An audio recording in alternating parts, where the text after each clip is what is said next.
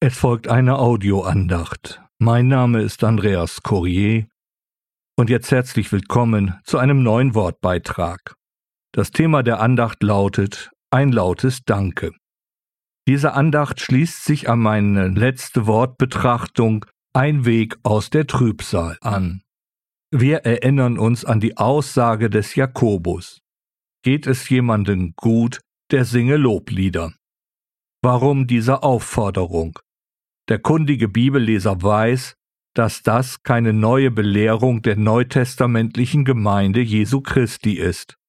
Das gesamte Alte Testament ist voll von derartigen Aufforderungen beziehungsweise persönlichen Erlebnissen zahlreicher Gottesmänner. Und am folgenden Text aus dem Psalmen nehmen wir teil an den Erfahrungen des König Davids. Zunächst aber der Bibeltext. Ich lese aus dem Psalm 13 den Vers 6. Ich aber, ich habe auf deine Güte vertraut, mein Herz soll über deine Rettung frohlocken. Ich will dem Herrn singen, denn er hat wohlgetan an mir. Der Psalm 13 gehört in die Kategorie Klagelieder eines Einzelnen und zeigt auf, dass David sich vor einer zweifachen Katastrophe befindet. Zum einen wäre da der Tod Davids und zweitens dann der jubelnde Triumph seiner Feinde. David wendet sich nun an Gott, denn von ihm erwartet er Hilfe.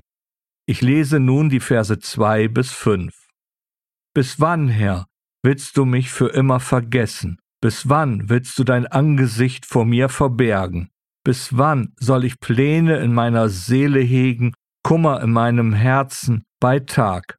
Bis wann soll sich mein Feind über mich erheben? Schau her, antworte mir, Herr, mein Gott. Erleuchte meine Augen, dass ich nicht entschlafe zum Tod, dass meine Feinde nicht sagen, ich habe ihn überwältigt, meine Bedränger nicht frohlocken, wenn ich wanke.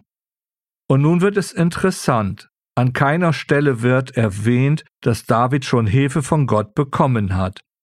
Dennoch schließt er sein Lied mit einem Dank und einem Lob an Gott. Außerdem bekräftigt er seinen Willen, dem Herrn, wörtlich Jahwe, zu singen. Es wird deutlich, dass David durch sein Reden an Gott, also seinem Gebet in Liedform, sich seiner bisherigen Glaubenserfahrungen oder auch Gotteserfahrungen wieder bewusst wird. Auch wenn sich seine Situation momentan nicht geändert hat, ruht er nun in der Gewissheit, dass Gott eingreifen und ihm helfen wird.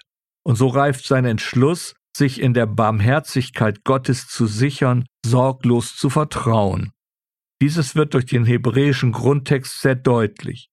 David weiß, dass Gott, der ich bin, da ist, darum gebraucht er den Namen Gottes Yahweh. Und genau das prägt die jüdische Glaubenshaltung. Diese ist in dem Herrn Jesus Christus zu einer lebendigen Wirklichkeit geworden. Und so kann der Apostel Jakobus aus einem Zweifachen schöpfen. Da ist seine Glaubensprägung als Jude und dazu seine Glaubensentscheidung für den Herrn Jesus Christus. Und so weiß er um die Entwicklung vom Gesetz zur Gnade, vom Bund des Buchstabens hin zum Bund des Heiligen Geistes. Und da ist dann auch unsere Prägung als gläubige Christen zu finden. Unser gesamtes Glaubensleben ist geprägt, getragen und gewirkt durch den Heiligen Geist.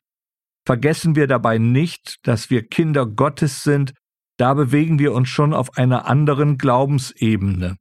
Aber warum nun diese Aufforderung zu singen? Warum dieser starke Entschluss von David, Gott zu singen? Warum nun dieses laute Danke. Eine Antwort darauf gibt uns David im Psalm 40, Vers 4. Ich lese diesen Vers nach der Menge Bibel, denn diese bringt hier den Grundtext näher und ich habe zudem eine Anpassung an den Grundtext vorgenommen. Er legte ein neues Lied mir in den Mund, einen Lobgesang auf unseren Gott. Das werden viele sehen oder auch erfahren und Ehrfurcht fühlen und Vertrauen fassen zu Jahwe. Jetzt wird es deutlich. Quelle und Gegenstand des Lobgesangs ist Gott selbst. Er ist durch den Geist Gottes gewirkt.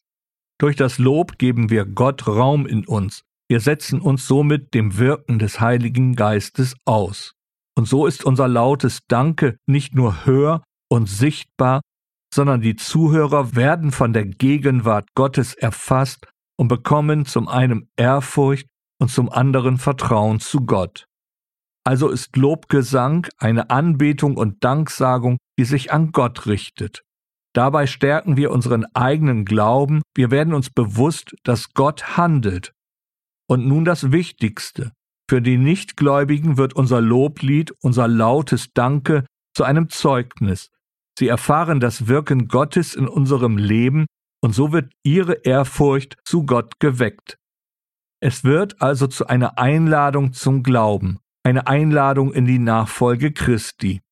Und den Glaubensgeschwistern in der Gemeinde, in der Versammlung wird ihr Vertrauen zu Gott gestärkt. Sie werden ganz neu mit in die Gegenwart Gottes hineingenommen und werden sich wieder bewusst, dass Gott der Helfer, die Quelle aller Freude und Dankbarkeit ist. Jetzt verstehen wir, warum Gott so viel Wert auf ein lautes, gesungenes Danke legt. Und weil ihr Gottes Gnade erfahren habt, singt Gott aus vollem Herzen Psalmen, Lobgesänge und geistliche Lieder. Der Kolosserbrief Kapitel 3 Vers 16b gelesen nach der neue evangelistische Übersetzung. Ich schließe mit einem Vers von Matthias Jurissen.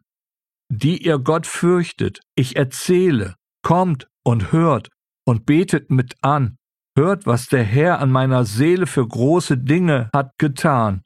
Rief ich ihn an mit meinem Munde, wenn Not von allen Seiten drang, so war oft zu derselben Stunde auf meiner Zung ein Lobgesang. Amen.